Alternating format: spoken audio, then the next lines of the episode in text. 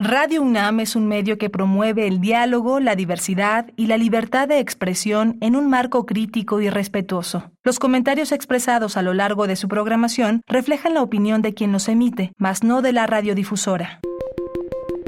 Hipócrates 2.0 Nutrición. Bioética. Estrés. Vacunación. Salud. El Programa Universitario de Investigación en Salud y Radio UNAM presentan Hipócrates 2.0. Investigación y vanguardia en salud.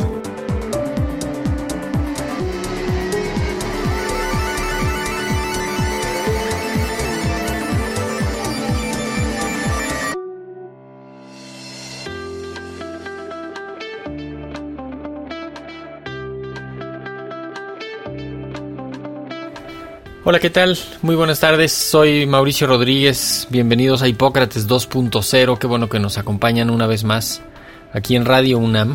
Eh, el programa de hoy esperemos que sea muy interesante, que les resulte útil y atractivo, porque vamos a platicar sobre el insomnio. De hecho, no podía yo dormir mientras pensaba en preparar este programa. Y para eso eh, invitamos al doctor Víctor Manuel Rodríguez Molina, que ya ha estado con nosotros en un par de ocasiones previas, platicando justamente sobre, sobre asuntos del funcionamiento del cerebro. El doctor Rodríguez Molina es médico, doctor en neurociencias, profesor e investigador del Departamento de Fisiología de la Facultad de Medicina de nuestra universidad, y su trabajo científico y de divulgación es básicamente sobre el funcionamiento del cerebro. De hecho, él tiene una página donde pone mucha información de divulgación de neurociencias, voy a llamarlo así, que es eh, www.victormrodríguez.com y además en Twitter lo pueden encontrar como arroba vicm-rodríguezm. Pero bueno, ahorita que nos repita él esos datos, lo primero es saludarte, Víctor. Bienvenido a Hipócrates 2.0. Muchas gracias por la invitación. ¿Qué tal? ¿Por dónde empezamos? Eh, me acordé de una película de Al Pacino donde él es un detective y va a Alaska a resolver un crimen y se vuelve loco literalmente porque le toca ir en verano cuando ¿No hay oscuridad. pues prácticamente no hay oscuridad y entonces no puede dormir y entonces se le, se le voltea el ciclo sueño-vigilia, pero ya nos dirás si eso entra en la categoría de insomnio. ¿Cómo definimos el, insomnio y dónde están los límites entre lo normal y lo patológico, ¿no? Que la medicina siempre sí, quiere. este tema es extraordinariamente importante por dos razones principales. Una, pues todos dormimos, es decir, no hay un ser humano que no duerma y muchas otras especies también dormimos. Y dormir es una parte fisiológica, es decir, es parte de nuestra salud el poder dormir. Y el otro aspecto que es muy importante es que todos todos en algún momento en la vida hemos tenido problemas para dormir, ¿verdad? Entonces, para empezar, podríamos decir que hay muchas situaciones que pueden afectar nuestro sueño. Situaciones externas, ¿verdad? Desde el clima, el ruido, la luz, el cambio, de horario, como la película que estás, que estás comentando, exactamente, ¿sí? ¿sí? Consumo de sustancias, por ejemplo, café es lo más importante, cigarro, refrescos de cola, alcohol. Todos estos factores pueden afectar el sueño. Y no porque lo afecten, si lo hacemos una sola vez o de, de, manera no rutinaria, no lo vamos a clasificar como insomnio. El insomnio es una dificultad para dormir y la vamos a dividir en tres partes. Puedo tener dificultad para iniciar el sueño, es decir, me acuesto y no puedo, no puedo empezar a dormir. Dificultad a la mitad del de, despertar, a la mitad del sueño. O sea, sí dormimos en el momento, pero nos despertamos y podemos durar un tiempo, este, una hora o incluso más sin poder dormir. O el al finalizar, es decir, despertarnos antes del tiempo que, que debería de ser. Entonces tenemos tres partes de inicio. Uh -huh. Sin que eso sea me desperté temprano, ¿no? O y sea... ahorita vamos a decir justo la diferencia, ¿no? Tenemos de inicio, de, de, de, interrupción, que sería la mitad, y tenemos de finalización. Y como tú dices, ¿cómo uh -huh. vamos a poder diferenciar entre las personas que suelen despertarse muy temprano? No, muy simple.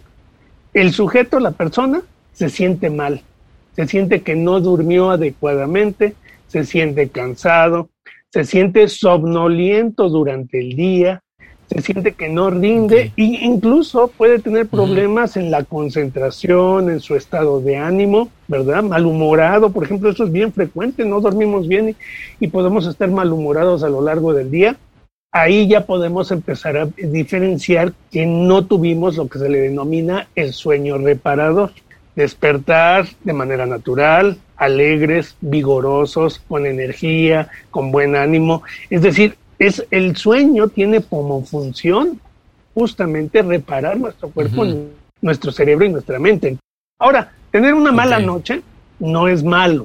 Tener un problema de inicio, como acabo de mencionar, a la mitad o al final, tres veces a la semana durante un mes, ya puede ser un indicador. Es decir, una mala noche, dos malas noches, no pasa nada. Debe de ser repetitivo para que yo ya empiece a considerar que estamos hablando de insomnio. Entonces, insisto, sería tres veces a la semana en las que me ocurre esto.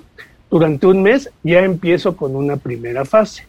Y hay una segunda fase donde esto se le va a denominar primero insomnio agudo y después insomnio crónico, es decir, que ya se perpetúa en el tiempo, cuando ya dura más de tres meses. Es decir, tengo problemas a la semana, más de tres veces a la semana, por más de tres meses, entonces sí ya estamos hablando. Esto es súper importante porque las personas que empiecen a tener preocupación con su sueño tienen que llevar un calendario y apuntarlo. Eso es importante. Se van a empezar a preocupar por claro. eso. No, es que ahorita, ahorita vamos a platicar, justamente hay insomnio por preocupación del insomnio. Si te tardas en dormir como cuando diremos que te tardas en dormir, cuando apagas las luces y, estás dando vueltas y vueltas y vueltas. Mira, por ejemplo, aquí hay un punto dramático que no, no, no lo conocemos y que todos debemos de tener muy claro. Hay una situación que se le denomina la higiene del sueño. ¿Qué cosa es la higiene mm. del sueño? Lo que todos, todos deberíamos de hacer para dormir adecuadamente. Y dentro de la higiene del sueño hay una regla. La regla dice, la recámara y la cama solamente se deben de ocupar para dos cosas, para dormir y para el sexo. No puede utilizarse la cama para nada más. Es decir, ver la televisión, platicar, leer, comer, trabajar, etcétera. Todo lo que vayas a hacer ahí no debe de hacerse. Debe de ser exclusivo para dormir. Esa es una regla de la higiene del sueño y es lo primero que se le pregunta al paciente. Y lo segundo, lo que tú estás preguntando, una vez que ya nos disponemos a dormir y tenemos el lugar adecuado, sin luz, sin ruido, sin cambios de temperatura bruscos, no debe de pasar más de media hora. Se dice que nosotros, una vez que ya apagamos las luces y nos disponemos a dormir, debemos de dormir dentro de los primeros 15 minutos, máximo 30 minutos. Y yo tardo más de 30 minutos en dormirme, ya estoy hablando de que empieza un problema. Y mientras más tiempo transcurre, el, el, problema se perpetúa. Y entonces aprovecho, aprovecho antes de que me haga la siguiente pregunta. Si alguien se tarda más, lo que debe de hacer es inmediatamente pararse de la cama y salirse de la recámara y hacer una actividad monótona. Lo que no debe de hacer es quedarse ahí horas acostado tratando de dormir. Claro, dándole vueltas al, al, asunto. Oye, tú, tú te dedicas al cerebro y has estudiado el cerebro mucho. ¿Qué pasa con eso de justamente de se mete el sol, se liberan unas hormonas o algunas sustancias en el cerebro, algunos receptores las reciben y empiezan a avisarte ya hay que ir descansando, el cuerpo está cansado y te avisa. ¿Cómo, cómo pasa ese ciclo? Para, para que digamos, entre, ¿por qué dormimos en la noche pues? ¿Y por qué? ¿No? Es, eso es algo animal que por tenemos. Por supuesto. De hecho, los humanos somos individuos diurnos. ¿Qué quiere decir eso? Que nuestra actividad de despierto, todas las las acciones que nosotros llevamos a cabo las hacemos durante el día y durante la noche dormimos. Sabemos que existen otros animales, otras especies que son nocturnos, que es invertido el ciclo, ¿no?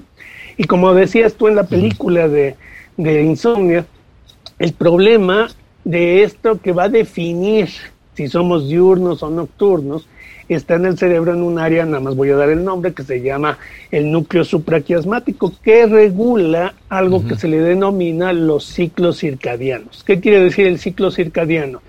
Que nosotros, muchas, muchas de nuestras funciones, por ejemplo, funciones endocrinas, están reguladas por ese ciclo circadiano. De, de, hormonas y de sustancias del cuerpo. Por ejemplo, incluso cómo metabolizamos los alimentos.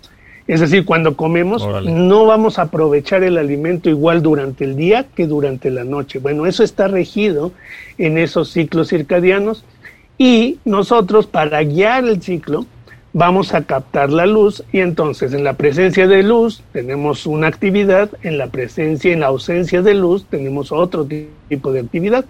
El ciclo no se altera, simplemente se va desfasando la hora a la que despierta, la hora a la que duerme o cuántas horas duerme, pero ya lo tenemos ah, nosotros en nuestro cerebro, ¿no? Es como un reloj.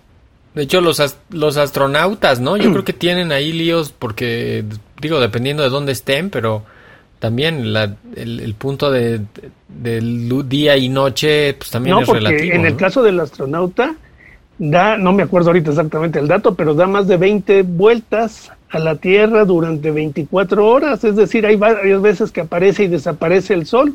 Y eso, pues. Por eso, o sea, se le, se, le, se le hace un desastre su. pero entonces también hay un entrenamiento que ellos tienen para, con relojes, ¿verdad? Siempre dormir a la misma hora, siempre despertar a la misma hora y tratar de no este, alterar este ciclo, ¿no? Ya. Oye, Víctor, y en, en, esta época era de las pantallas, eh, porque pienso en la, en la melatonina, no, las, no la hemos mencionado, pero la melatonina, ahorita nos cuentas qué es que, es diferente que la, la melanina y, la, y la melamina, no se vayan a confundir como yo.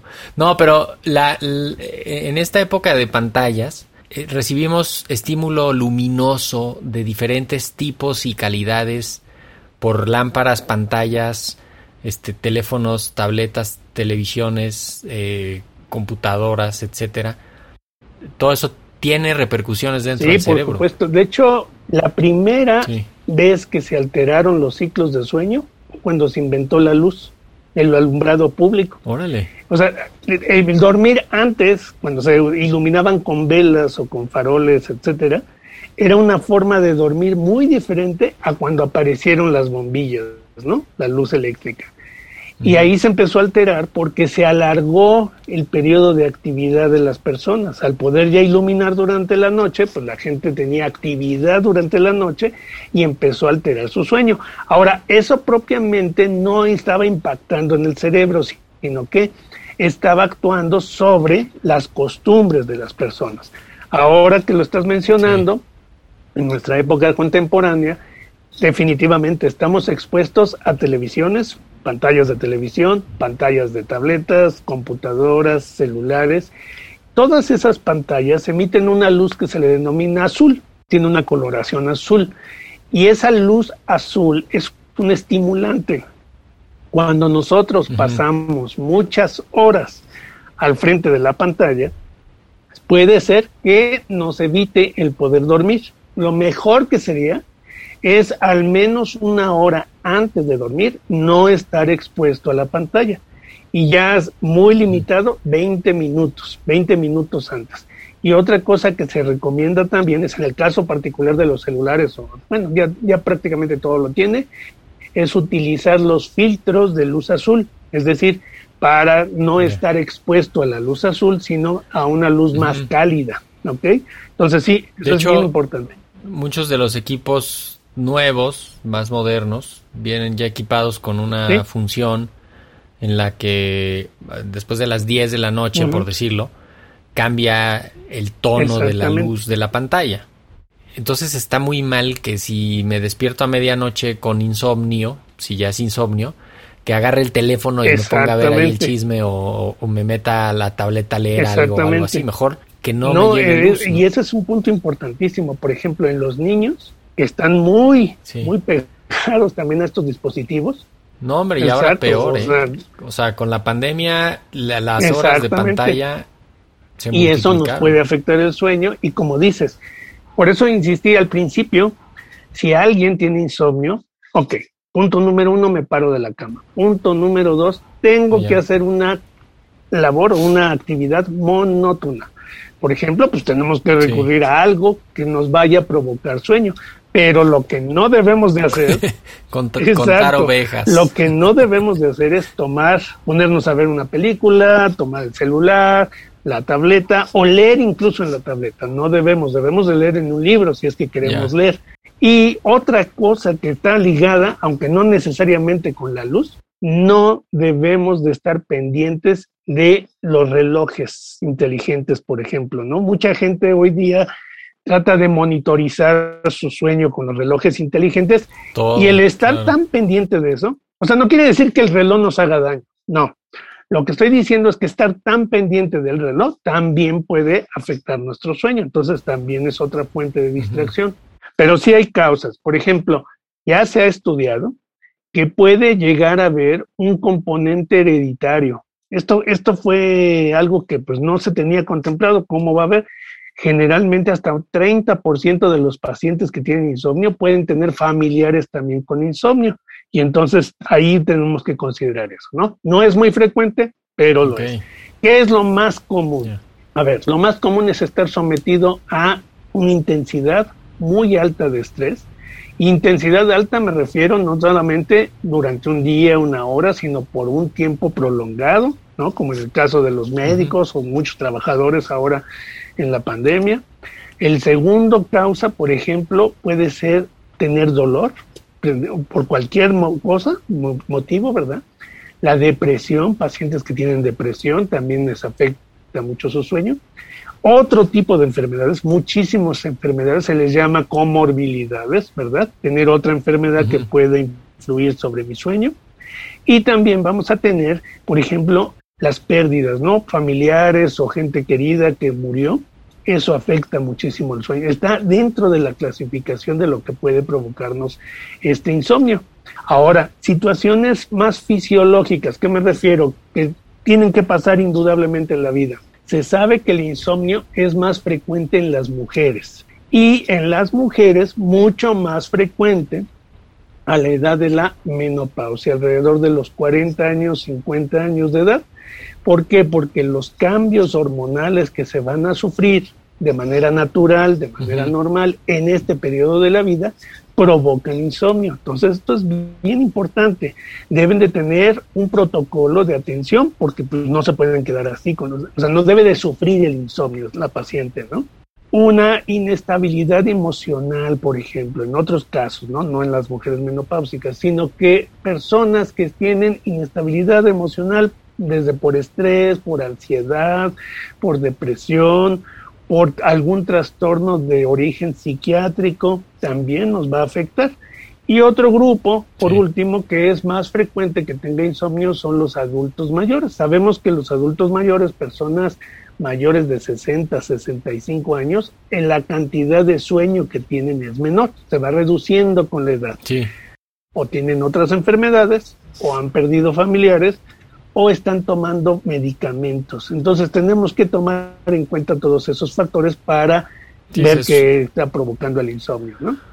Ya que hablamos de las causas, vámonos con lo de las consecuencias, porque ¿cuáles son las consecuencias del insomnio, no? Que ya, ya, ya más o menos las hemos ido diciendo, pero ¿qué consecuencias este tiene punto es el insomnio? Lo, central, digamos. Si yo tengo insomnio, si tengo estos problemas que ya mencionamos, ¿por qué los tengo? Porque es una enfermedad, ¿no? Porque tiene consecuencias y estas consecuencias no son leves. Uno, va a alterarnos todos nuestros procesos mentales que les denominamos procesos cognitivos y dentro de esos procesos cognitivos está la concentración, la memoria, la atención. Entonces vamos a estar distraídos, vamos a estar este, olvidadizos, vamos a tener dificultades para estudiar si somos estudiantes. Entonces ese es un punto. Dos, se va a ver afectado nuestro sistema inmunológico. Entonces, esto ya estamos hablando de algo todavía más serio, porque vamos a ser más propensos a infecciones, por ejemplo, ¿no? Problemas netos de memoria, ¿verdad? La memoria a corto plazo se ve muy afectada. Entonces, no solamente vamos a tener situaciones que olvidamos, sino vamos ya a tener, podemos empezar a tener pequeñas lagunas, ¿verdad? Muy pequeñas, pero ya empiezan a repetirse. Hay problemas del juicio. Se sabe que personas con insomnio toman decisiones abruptas, decisiones impulsivas, porque hay problemas en el juicio y también vamos a tener problemas emocionales. Se, hizo un estudio donde se vio cómo tomaban las decisiones estos pacientes y, y tomaban tres cosas. Tomaban más riesgo, siempre estaban buscando sensaciones nuevas, más adrenalina, vamos a ponerlo así, y todo era basado en impulsividad. Y eso definitivamente pues no nos deja nada benéfico. Entonces sí vamos a tener problemas tanto mentales como físicos y metabólicos. Se sabe que, por ejemplo, el insomnio o la falta de un buen sueño puede producirnos obesidad, ¿no? O favorecer la obesidad, mejor dicho. ¿Quién, diagnostica el insomnio? ¿Con quién habría que ir? Cuando alguien ya empieza a tener problemas, pues la puede diagnosticar el médico general, el médico familiar. Sin embargo, el especialista, así se le denomina, es el especialista del sueño. En la gran mayoría, los especialistas del sueño son médicos psiquiatras. Por cuestiones históricas, no es exclusivo en ocasiones. Existen en diferentes hospitales o en la universidad, en la UNAM, por ejemplo, la clínica del sueño de la Facultad de Medicina, donde trabajan psiquiatras, pero, por ejemplo, también puede haber neumólogos. ¿Por qué? Porque hay un problema también de la ventilación, ¿verdad? Hay problemas de la ventilación y muchos neumólogos hacen medicina de sueño. Lo más típico es que sean los psiquiatras y son los responsables tanto de hacer los estudios para el diagnóstico como de llevar los tratamientos, que esto es bien importante. Ya. Yo sé que no, no es, este programa no es para dar consulta, este, pero podríamos dar alguna recomendación básica al, para alguien que estuviera como las recomendaciones básicas. Exacto. ¿Qué más, qué más le recomendarías? Existen muchas recomendaciones. ¿Por qué? Porque casualmente un porcentaje alto de las personas que tienen insomnio no van a requerir medicamento, sino simplemente terapias y, y, la más efectiva, la que ha tenido más resultados, se le denomina terapia conductivo-conductual. Lo que quiere decir es que aprendamos a llevar una rutina, en pocas palabras, lo estoy poniendo muy simplificado, ¿no? Aprender a llevar una rutina. Y dentro de eso, por ejemplo, lo primero que tenemos que hacer, insisto, aunque parezca trivial, es solamente utilizar la cama para dormir, ¿no? O sea, ese es el primer punto. Aunque parezca lo más básico y lo más tonto, es de lo más importante. Tener un horario fijo para dormir y despertar se sabe que estar cambiando estos horarios nos afecta mucho, entonces debemos de acostumbrarnos a tener un horario muy, muy, muy preciso. Tercero, bueno, lo de que decíamos de lo del café, el, cigarro, tampoco se recomienda hacer ejercicio vigoroso, muy intenso, cerca de dormir, ¿no? O sea, si lo vamos a hacer al menos tres horas, tampoco se recomienda las cenas muy abundantes y mucho menos ricas en grasas, ¿no? O sea, esto de que hacemos aquí en México, ¿no? De irnos a comer tacos y después nos dormimos, pues es terrible. Y pasa lo mismo que con el alcohol. Se consume alcohol con la falsa creencia de que el alcohol me va a provocar sueño. Y sí, pues sí, es un depresor. Sin embargo, el ciclo de sueño, ya como va a estar funcionando el cerebro, está alterado y el sueño no va a ser bueno. Y cuando, como dices tú, vamos a cenar un pozole, vamos a cenar tacos, mucha grasa, sí, puede ser que me duerma, pero voy a tener incluso hasta pesadillas, problemas digestivos, reflujo y voy a tener alteraciones en cómo está funcionando mi cerebro. Tenemos que, cerrar el programa, Víctor Manuel Rodríguez Molina, pero no me puedo quedar sin preguntarte, eh, ¿hay alguna relación entre el COVID-19 y el insomnio? la infección, sí. La, infección como tal todavía no se logra establecer que provoque insomnio, pero la circunstancia de la enfermedad, que es altos niveles de estrés, alta incertidumbre, la pérdida de familiares, es lo que puede provocar tanto insomnio, no solamente en los pacientes, sino en todos los trabajadores alrededor de los pacientes. Entonces, sí, han encontrado que, que sí hay como una reducción ¿no? De, la, de la masa cerebral después de la infección Sí, claro. así severa en los pacientes que, que están con, con una infección muy grave eh, y que hay alteraciones. Hay muchas de- alteraciones o sea, neurológicas. en- Como son más graves esas alteraciones neurológicas, no están ahorita enfocados a ver la parte del insomnio, porque, insisto, tenemos que ver causas o concomitantes, Claro. es decir, que vengan juntas, ¿no? Sí, pero, pero va a ser muy interesante cuando se, se calme la epidemia y pasen ya algunos meses. Vamos a ver ya como una cosa residual mucho más fina para Exactamente. Sí, diagnosticarse. y esta es una de esas donde- cosas donde que, puede que estar tenemos involucrado. que. A mí rapidísimo solamente me gustaría agregar una cosa. No tratarse sí, del insomnio puede ser un riesgo para tener depresión o ansiedad. Entonces esto es, es algo grave que sí debemos de tratarnos. O sea, un síntoma de depresión Insomnio, es el insomnio terminal, ¿no? O sea, la gente se despierta mm, por la madrugada y ya Y no es más frecuente, sí, y, exactamente. El insomnio terminal y eso es depresión. Exacto. Entonces, ahí es de ida y vuelta, porque el, el insomnio es, eh, puede ser causa de depresión y la depresión puede provocar insomnio. Entonces, ahí es, un, es un síntoma. consultar al médico y, y tener a alguien que le, que le pueda dar seguimiento y que pueda ayudarnos con eso, pero no dejarlo pasar. es la- el o sea. Si tu sueño no es reparador, si tienes problemas al inicio, a la mitad o al final del dormir, ve a buscar ayuda y diles que lo oíste en Hipócrates Exactamente. 2.0. Oye, pues repítanos tus, tus redes para que la gente acceda a los contenidos que pones sobre básicamente asuntos de divulgación científica muchas del- gracias. de las neurociencias. Lo más simple es el Twitter, es arroba bigm-rodríguez M, como mi nombre. Y mi página donde está el material de divulgación que yo suelo tener es victormrodríguez.com. Ahí pueden consultar todo tipo de temas. Víctor, muchísimas gracias por haber Al estado contrario, en muchas gracias 2.0 otra por la vez. invitación. Y amarro de una vez dos programas que vamos Perfecto. a hacer. De, de- el, el de pesadillas y el y alguno otro que te vamos a invitar seguro. Con esto nos vamos. Eh, yo soy Mauricio Rodríguez, qué bueno que nos acompañaron. Eh, los invitamos la próxima semana que nos vuelvan a sintonizar. Y por lo pronto, pues quédense un rato más acá en Radio UNAM. Muy buenas tardes. Agradecemos al Dr. Samuel Ponce de León, coordinador del Programa Universitario de Investigación en Salud y coordinador académico de esta serie. El Programa Universitario de Investigación en Salud y Radio UNAM agradecen tu escucha. Te esperamos la siguiente semana para platicar sobre lo último en materia de salud e investigación. En Hipócrates 2.0, investigación y vanguardia en salud. Se despiden de ti en la producción Patti Gamboa, Héctor Castañeda y Alejandra Gómez. Hipócrates 2.0, Radio UNAM. Experiencia Sonora.